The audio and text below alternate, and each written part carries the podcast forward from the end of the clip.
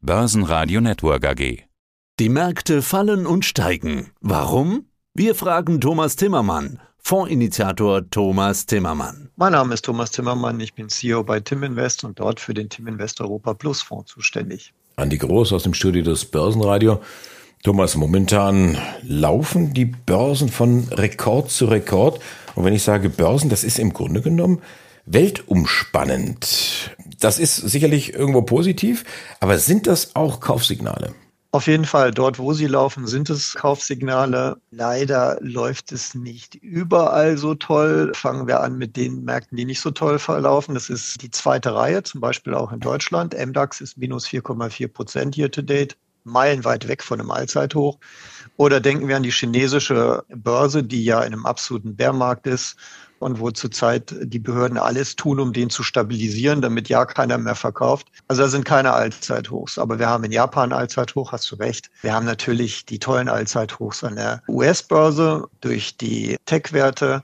Und wir haben inzwischen auch im DAX ein Allzeithoch gehabt. Das ist ein Performance-Index. Das war jetzt nicht so schwer. Aber der Stock 600 Europe hat zum ersten Mal jetzt, genau jetzt, sein Allzeithochniveau erreicht und ist dabei, Allzeithochs zu machen. Und das sind eigentlich schöne Nachrichten für die Anleger. Es gibt also Indizes und insbesondere sehr viele Einzelaktien oder, oder Bereiche, die extrem gut laufen und es gibt eine tolle Story an der Börse, nämlich die KI-Story. Davon lebt die Börse. Das sollte man jetzt erstmal positiv bewerten. Ja, aber wenn du sagst, die Indizes laufen auf breiter Front, auch ein paar Einzelwerte. Wenn ich mir den DAX anschaue, knapp vier Prozent plus year to date. Ist denn die Marktbreite dort vorhanden oder sind es Einzelwerte, die den DAX da vorantreiben? Also wie gesagt, MDAX ist, ist im Minus, SDAX läuft auch nicht so gut. Das sind die ganz breiten Indizes. DAX ist ja eine Reduktion auf die größten Blue Chips, aber dort ist es zum Beispiel Rheinmetall dieses Jahr, die plus 43 Prozent sind dieses Jahr, die diesen Index nach oben reißen. Und was halt nicht so schön ist, ist, dass alte, wirklich große Blue Chips in Deutschland, RWE ist minus 25 Prozent dieses Jahr, Bayer ist minus 14 Prozent. Und da sieht man schon, wie durchwachsen es ist. Ja, es ist ein Allzeithochs. Ja, wir sind plus 3,7 Prozent aber so richtig schön ist es nicht, weil es nicht die Breite des Marktes ist und es ist auch nicht von einem breiten Wirtschaftsaufschwung in Deutschland oder in Europa oder in der Welt äh, beglichen. Ja, in den USA läuft die Wirtschaft sehr gut, aber wir alle lesen jeden Tag die Presse.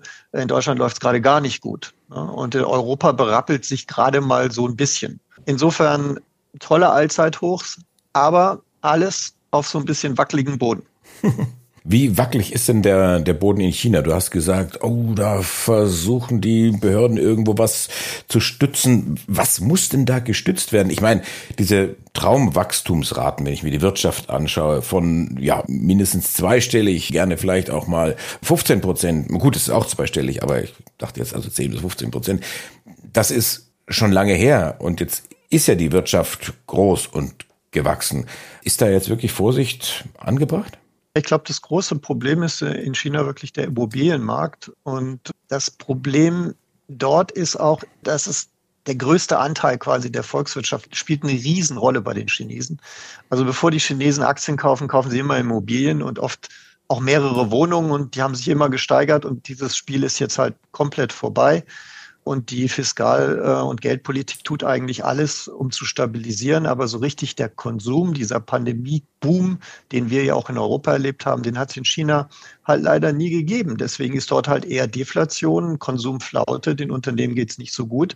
Und die Börse ist absolut im Keller, zwei Jahre Bärmarkt. Und das Problem mit dem Immobilienmarkt ist, der hat natürlich auch eine Verbindung zu Europa und den USA. Wir haben gerade erst in den Age SBC. Ja, nicht nur, nicht nur eine Verbindung, äh, sondern ja. Europa hat ja auch einen eigenen Immobilienmarkt.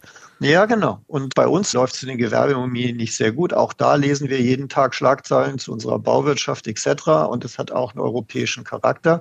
Und selbst in den USA, wo die Wirtschaft ja super läuft, sind die Gewerbeimmobilien preislich noch im Keller. Nun kommt dort dazu, dass wir ein relativ hohes Zinsniveau haben von knapp unter fünf Prozent. Und irgendwann müssen die Kredite erneuert werden für diese Gewerbeimmobilien. Im Zweifel muss man auch mal die Immobilien verkaufen und dann hat man halt minus 20 Prozent auf dem Buch. Und dann ist das ja auch alles noch miteinander verwoben. Also es gibt ja auch Kreditgeber, die Kredite an China vergeben haben und so weiter und so fort. Also ich hoffe, bisher ist es ruhig gewesen geblieben. Es gibt Einzelfälle, die sind, haben aber jetzt nicht diese Kettenreaktion gehabt weltweit. Und ich hoffe, dass uns das erspart bleibt. Also eine Kettenreaktion könnte es ja geben, wenn jetzt hier Trump und Putin weiter gemeinsam am Dritten Weltkrieg zündeln. Ja, ich glaube, generell ist diese First-Politik, die die Welt im Moment betreibt, also das Gegenteil von wir sind gemeinsam auf dieser Erde und wollen miteinander in Frieden leben und auch wirtschaftlich einen intensiven Austausch haben. Diese Zeit ist leider vorbei. Also China first und America first. In Amerika ist das große Thema America first. Dieser Egoismus und Russland natürlich auch first, geopolitisch an erster Stelle, lesen wir auch jeden Tag. Ja, die einzigen, die nicht so First schreiben, sind die Europäer. Es gibt jetzt keinen in Europa, der schreit Europe First, ja. Aber die großen Blöcke tun es halt. Und das ist natürlich auch irgendwie eine Belastung für die, für die Aktienmärkte, weil es für Unsicherheit sorgt. Was ist denn mit den Zöllen, wenn Herr Trump gewählt wird? Was ist denn mit der Geopolitik, wenn Russland weiter eskaliert, etc.? Und deswegen sind das auch Dinge, die die Märkte belasten können. Aber zurzeit, dank der KI-Hosse, die wir haben an den US-Märkten, ist es erstmal so ein bisschen von der Oberfläche weggespült. Und wir freuen uns über Allzeithochs und wir reden darüber. Aber wir fühlen uns zu Recht nicht richtig wohl dabei. Über die KI-Hosse werden wir auch gleich nochmal sprechen und die möglichen Risiken, die damit verbunden sind. Aber jetzt gerade nochmal das Thema Geopolitik. Gegen diese Risiken, da ist ja das andere Risikothema, also Inflation, eigentlich eine Kindergartenveranstaltung. Ja, aber auch das sollte man nicht aus dem Blick lassen. Die Theorie ist ja das Goldilocks-Szenario, die Inflation geht runter, tut sie zurzeit auch und die Zinsen werden gesenkt. Jetzt waren zuletzt die Inflationszahlen nicht mehr so toll in den USA und schon wurden die potenziellen Zinssenkungen nach hinten geschoben. Wenn die Inflation zum Beispiel wieder steigt in den USA, dann gibt es erstmal keine Zinssenkung, eher eine Zinserhöhung. Und dann sind alle Bereiche, die jetzt an Zinsen hängen, wie zum Beispiel der Gewerbeimmobilienbereich, schon wieder unter Druck. Insofern sollte man das auf dem Radar haben. Im Moment läuft es auch auf der Inflationsfront nicht so gut. Und selbst in Europa ist das ein Thema, wo die Inflation ja schön runterkommt. Die EZB gibt sich ja sehr zurückhaltend im Gegensatz zur Fed, was die Zinssenkungen angeht. Wir haben immer noch Lohnerhöhungen zurzeit und wir haben jeden Tag Streiks, auch in Deutschland, von viereinhalb Prozent im Schnitt zurzeit in Europa. Es kann also auch sein, dass in Europa die Inflation länger oben bleibt als gedacht und dann verschieben sich auch die Zinssenkungen der EZB und vier Prozent Zinsen ist für Europa bei der jetzigen Konjunktur auch nicht gerade locker. Also sollte man im Blick halten, dass sich das auch wirklich so entwickelt, wie alle es erhofft haben, als wir in das Jahr gestartet haben, nämlich Inflation geht wieder runter in den Zielkorridor und alle, alle Notenbanken senken die Zinsen. Was ist denn eigentlich geworden aus den glorreichen sieben? Äh, man kann sich natürlich drüber freuen, aber auf der anderen Seite sehe ich da schon irgendwo so ein, so ein gewisses Clusterrisiko. Ist das jetzt mehr oder weniger geworden? Ja, Andi, das ist zurzeit historisch groß und ich bin sehr dankbar, dass du das ansprichst, äh, weil das beschäftigt mich zurzeit am meisten. Jetzt mal weg von diesem Marketingbegriff Magnificent Seven, nehmen wir die zehn größten US-Aktien, dann beherrschen sie inzwischen 34 Prozent des US-Markts. Das ist historisch ziemlich einmalig. Also mehr als ein Drittel des weltgrößten Aktienmarkts der Welt hängt an zehn Aktien. Wenn Nvidia Zahlen bringt, wie jetzt zuletzt, und macht einen 16 Prozent Move, dann entspricht das einer Veränderung in der Marktkapitalisierung von 277 Milliarden US-Dollar. Inzwischen sind diese zehn Werte, die haben eine größere Marktkapitalisierung als jede andere komplette Börse auf der Welt außer China und Japan. Das heißt, die sind viel mehr wert als alle deutschen Aktien, als alle französischen Aktien etc. Und das bedeutet auch, dass wir immer mehr abhängig werden von Unternehmensergebnissen, zum Beispiel wie von Nvidia. Diese Unterge wir haben sie ja gerade erst gesehen in dieser Woche, was für einen Sprung gab an der Börse. Da hatten wir erst gedacht, das wäre ein Tippfehler, ne?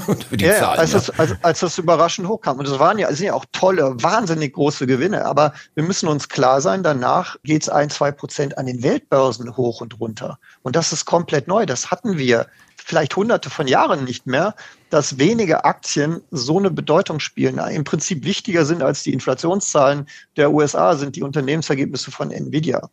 Das ist Börse. Das macht Börse ja so interessant. KI ist ja auch eine positive, tolle Story, kann für viel Wachstum in der Welt sorgen, kann auch die Welt weiterbringen in allen Bereichen, sollte man jetzt nicht schlecht reden. Aber die Auswirkung jetzt an den Kapitalmärkten ist sehr, sehr stark. Also das, das Clusterrisiko ist sehr groß. Es gibt ja auch noch ein Phänomen an, die ich weiß nicht, ob wir schon mal drüber gesprochen haben. In den USA ist ja inzwischen der passive Markt, also der Markt in ETFs, größer als der in aktiven Fonds. Und die passiven Fonds, da, da kauft man ja traditionell, würde ich auch jedem empfehlen, den S&P 500 ETF oder den Nasdaq ETF. Und dann kauft man automatisch ja die Aktien mit der größten Marktkapitalisierung. Also dann bekauft man automatisch 34 Prozent in diesen zehn Aktien. Das heißt, die werden auch nochmal alle durch diesen Boom zusätzlich befeuert. Was wir allerdings noch nicht erlebt haben, ist, wir haben noch nie erlebt, dass die passiven Fonds mehr größer waren als die aktiven. Und was wir auch noch nicht erlebt haben, ist, was ist, wenn dieser schnelle passive Markt mal dreht und raus will aus irgendwelchen Gründen. Zum Beispiel, weil eine Zahl besonders schlecht war. Denn der ETF-Markt ist extrem schnell. Wenn ein Institutioneller 100 Millionen an ETF verkaufen will, dann macht er das in drei Sekunden. Der Market Maker auf der anderen Seite dreht sich um, verkauft die Futures. Und dann haben wir natürlich auch gibt es die Gefahr von so einer Art Flash Crash. Also auch deswegen ist diese, dieses Cluster Risk dieser großen Aktien, zumindest muss man, muss man das im Blick haben. Man darf aber auch nicht vergessen, dass ohne die Gewinnentwicklung und die Performance dieser Aktien wir zurzeit gar nicht diese Hosse an den Märkten hätten. Das darf man auch nicht vergessen. Man darf sie nicht nur verteufeln, sie sind auch Treiber der Börsen gewesen und werden es wahrscheinlich auch in Zukunft sein. Clusterrisiko, Flash Crash. Wie sieht die Strategie jetzt momentan aus bei euch im Fonds?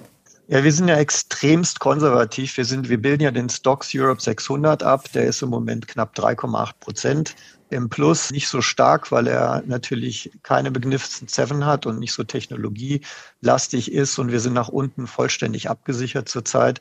Wir haben jetzt auch ein bisschen federn lassen müssen in der Performance im Januar, Februar an den Absicherungskosten. Aber wir glauben, dass es die Sache wert ist. Nach oben sind wir aber immer noch dabei. Wir haben im Moment eine synthetische Aktienquote von um die 65 Prozent. Technisch sieht es ja auch nach wie vor gut aus. Übrigens der Stocks Europe 600 absolut interessant im Moment auf dem Allzeithoch. Es gibt nur zwei Möglichkeiten technisch. Entweder er prallt hier ab und geht wieder runter, dann gibt es eine Korrektur. Die würden wir dann natürlich spielen, indem wir die Absicherung verkaufen und unten auch die Aktienquote wieder erhöhen etc. Oder aber es geht durch und wir haben ein Investment-Kaufsignal nach oben und so langfristig, das kommt ja ganz selten vor, dass so Märkte nach oben, so ein Index, so ein großer, breiter Index nach oben rausgeht. Diese so Investment-Kaufsignale, die sind schon gut für 10 bis 15 Prozent, ne, wenn das bestätigt wird. Also wirklich total spannende Zeit zur, zur Zeit. Wir versuchen, wie gesagt, das Risiko im Griff zu halten durch unsere Absicherungsstrategie, nehmen dadurch auch ein bisschen Performanceverlust jetzt zum Jahresanfang hin. Ist halt so. Absicherung kostet Geld, kommt man nicht dran vorbei. Aber versuchen nach oben trotzdem dabei zu sein. Und jede Korrektur, und sei es auch nur eine technische von 15 Prozent, die wollen wir dann spielen, wenn sie kommt. Historische Zeiten an den Weltbörsen. Thomas Timmermann von Timmer Invest. Danke fürs Interview. Ich danke dir, Andi. Das war Fondsinitiator Thomas Timmermann. Mehr dazu unter www.timblock.com mit 2M. Börsenradio Network AG. Das Börsenradio. Das Börsenradio Nummer 1.